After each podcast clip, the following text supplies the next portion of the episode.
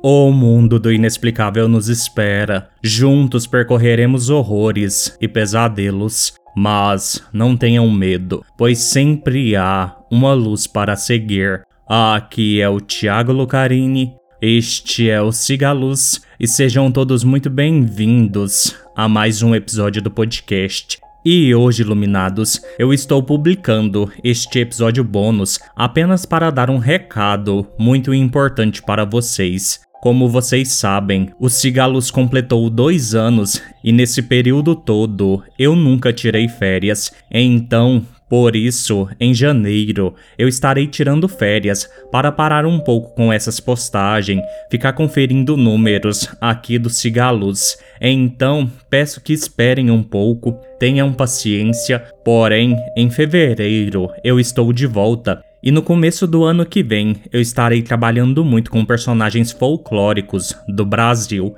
E o conto de hoje já é um desses contos, apenas para vocês terem uma ideia do que vem pela frente. espero todos vocês em fevereiro.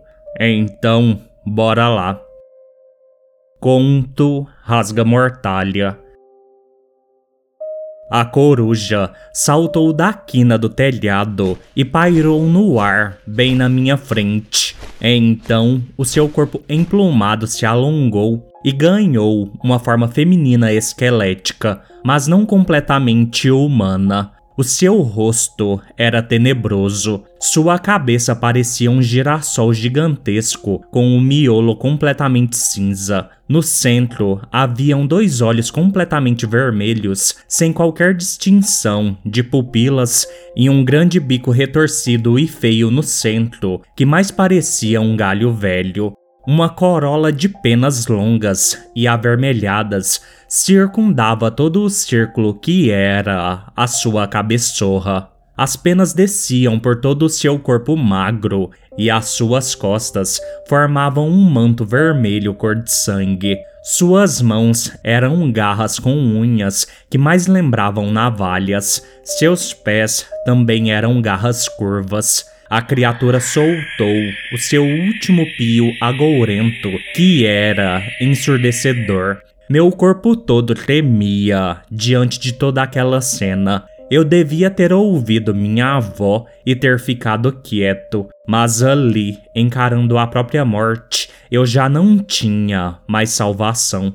Para aproveitar o final de ano em paz, depois que começou o recesso no meu trabalho, eu vim para o interior do estado ficar na casa da minha avó, que ficou muito feliz que eu fosse passar o ano novo com ela. Quando cheguei, na manhã do dia 31, vovó estava um tanto deprimida, pois uma de suas melhores amigas tinha falecido em decorrência de alguns fatos estranhos. Como a dona Nadir morreu, vovó? Perguntei. Triste, vovó balançou a cabeça pesarosamente. Foi a rasga-mortalha, filho. Eu tive que conter o riso em respeito ao luto evidente de vovó. Qual foi a causa real, vovó? Questionei. A rasga-mortalha, Maurício. Você sabe que essa cidade é estranha e carrega em suas entranhas entidades que muitos sequer podem imaginar. Eu nunca acreditei muito nas coisas que o povo nativo de Sussurro dizia. Eu vinha àquela cidade desde pequeno e nunca presenciei nada minimamente sobrenatural. Obviamente, eu já tinha ouvido falar da rasga mortalha. Muitos acreditavam nessa lenda folclórica de uma coruja que anuncia a morte. Bastava a ave piar três vezes sobre o telhado de uma casa numa mesma noite para as pessoas crerem que a morte se abateria sobre aquele lugar.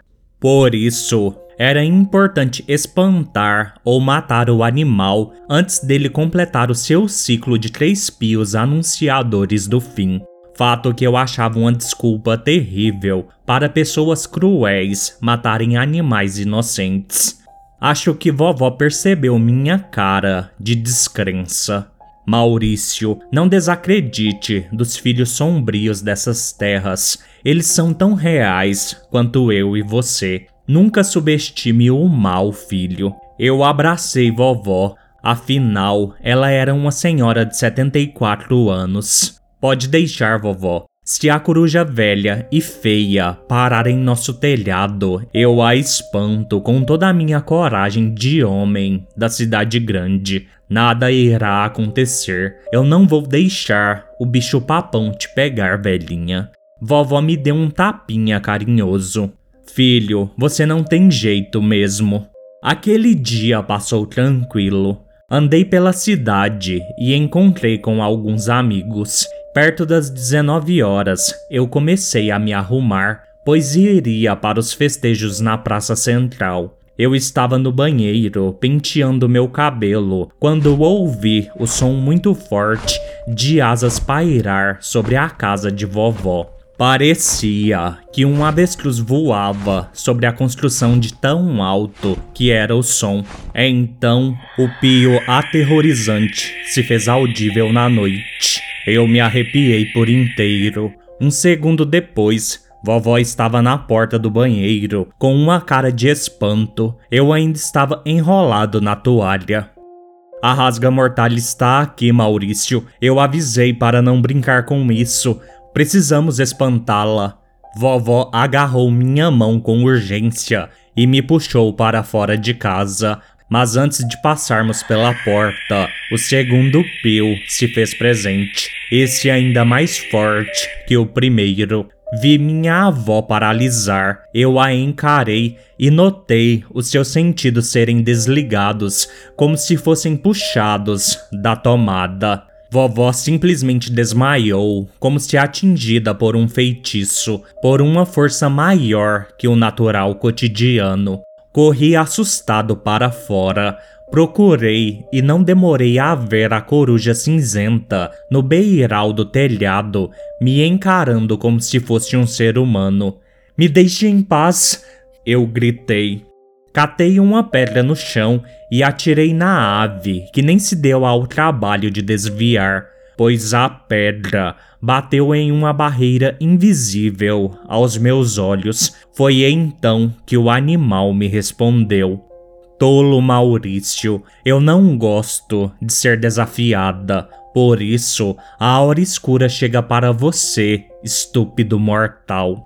A seguir, a rasga-mortalha saltou do telhado, se transformando naquele monstro.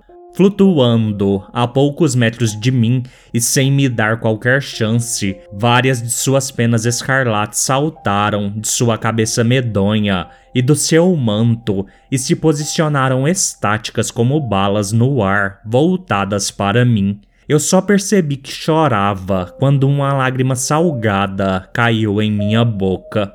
Tirar férias em sussurro naquele final de ano foi um erro, e o preço desse erro custaria a minha vida. Eu não veria o próximo ano chegar graças a essa cidade maldita.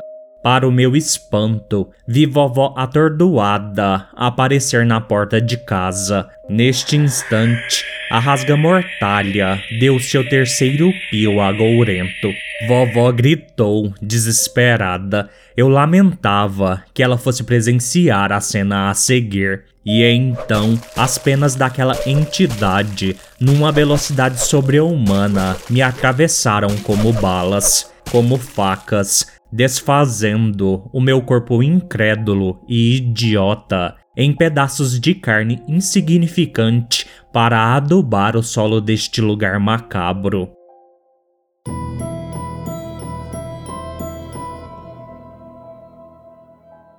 Bem iluminados, este foi o episódio de hoje. Espero que tenham gostado. Vejo vocês em fevereiro. Mandem relatos para sigalospodcast@gmail.com ou no número 62992553601. No mais, fiquem todos bem e sigam a luz.